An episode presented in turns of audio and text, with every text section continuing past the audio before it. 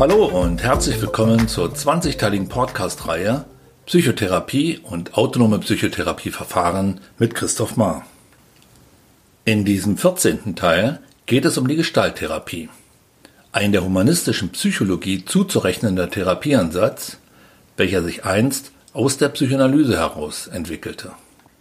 Im Zentrum der Entwicklung der Gestalttherapie und seiner Begründung als Psychotherapieverfahren steht zweifellos der deutsche Psychiater und Psychoanalytiker Fritz Perls, gemeinsam mit seiner Frau, der in Gestaltpsychologie promovierten Psychologin Lore Perls.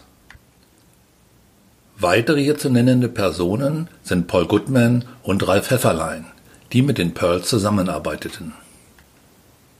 Der Gestaltbegriff hat nichts mit handwerklicher oder künstlerischer Gestaltung von Gegenständen zu tun, sondern bezieht sich auf die Gestaltpsychologie und ihre Beschäftigung mit der Herstellung ganzheitlicher Konfigurationen, sogenannten Gestalten aus fragmentarischen Mustern. Mit anderen Worten und einfacher ausgedrückt meint der Gestaltbegriff das Formen zu einem sinnvollen Ganzen. Die Gestalttherapie verbindet verschiedene Elemente, wie den Existenzialismus, die Körperpsychotherapie und fernöstliche Philosophien und lässt sich daher auch als ein integrativer Therapieansatz verstehen. Für Erklärungen nimmt die Gestalttherapie die Gestaltgesetze der Gestaltpsychologie zur Hilfe. Pearls, der 1914 kurz vor Beginn des Ersten Weltkrieges in Berlin an der Humboldt-Universität sein Medizinstudium aufnahm, führte später als Psychiater und angehender Psychoanalytiker seine Lehranalysen zunächst bei Karen Horney durch und setzte sie später bei Wilhelm Reich, dem Begründer der körperorientierten Psychotherapie, fort. Den Kontakt zur Gestaltpsychologie, die prägend für seinen Therapieansatz und die letztliche Namensgebung werden sollte, bekam Pearls als er 1926 in Frankfurt am Main eine Assistenzstelle bei dem Gestaltpsychologen Kurt Goldstein annahm.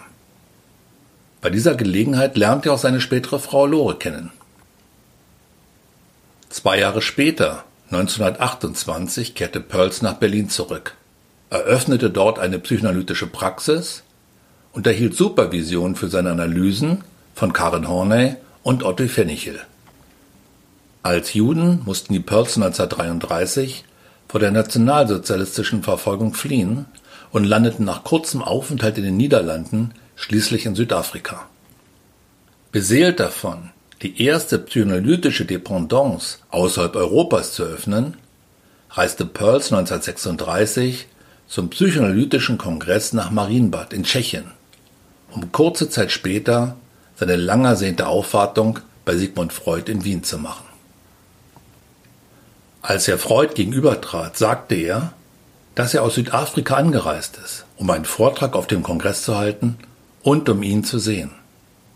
Woraufhin Freud nur lapidar antwortete, ja, und wann fahren Sie wieder zurück?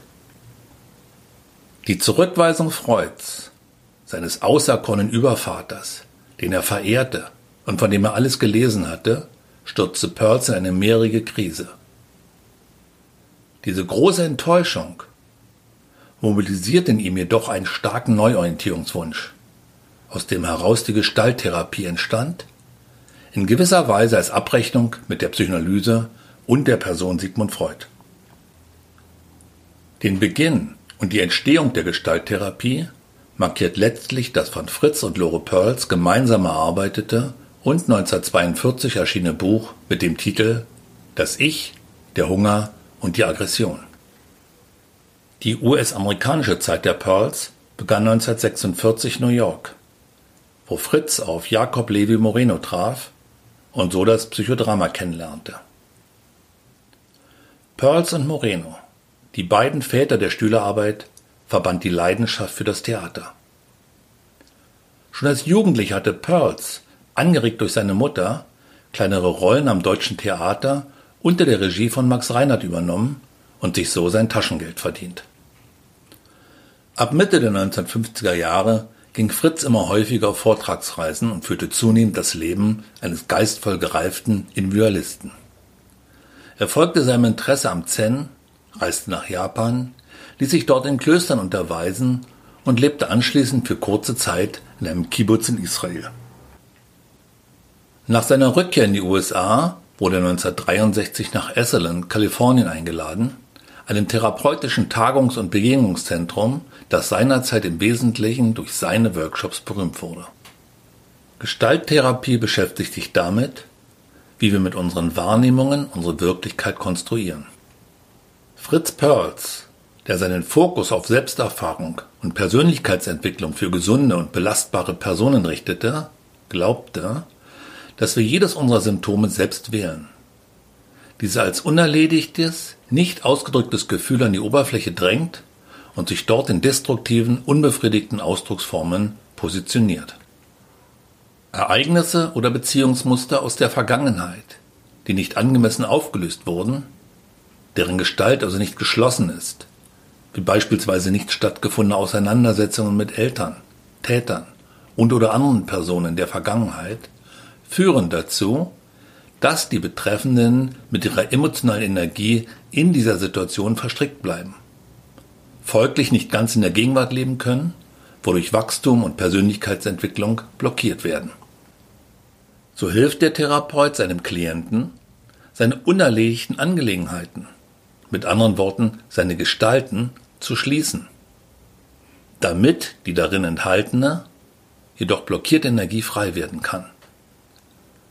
Ein blockadefreier, ungehinderter Energiefluss war für Pearls das Leitbild eines gesunden menschlichen Systems. Des Weiteren geht es für den Klienten darum, mehr Bewusstheit zu erlangen und Verantwortung für alles zu übernehmen, für jeden Gedanken, jede Handlung, jede Geste, jedes Gefühl, einschließlich der unangenehmen, die gerne auf andere projiziert werden. Die Gestalttherapie postuliert als Bedingung für eine erfolgreiche Behandlung die Bewusstmachung von Gefühlen und die Fähigkeit des Klienten, diese auch zu ertragen. So schreibt Jalom, Pearls Ansatz beruht auf dem Grundkonzept, dass Verantwortungsvermeidung erkannt und entmutigt werden muss.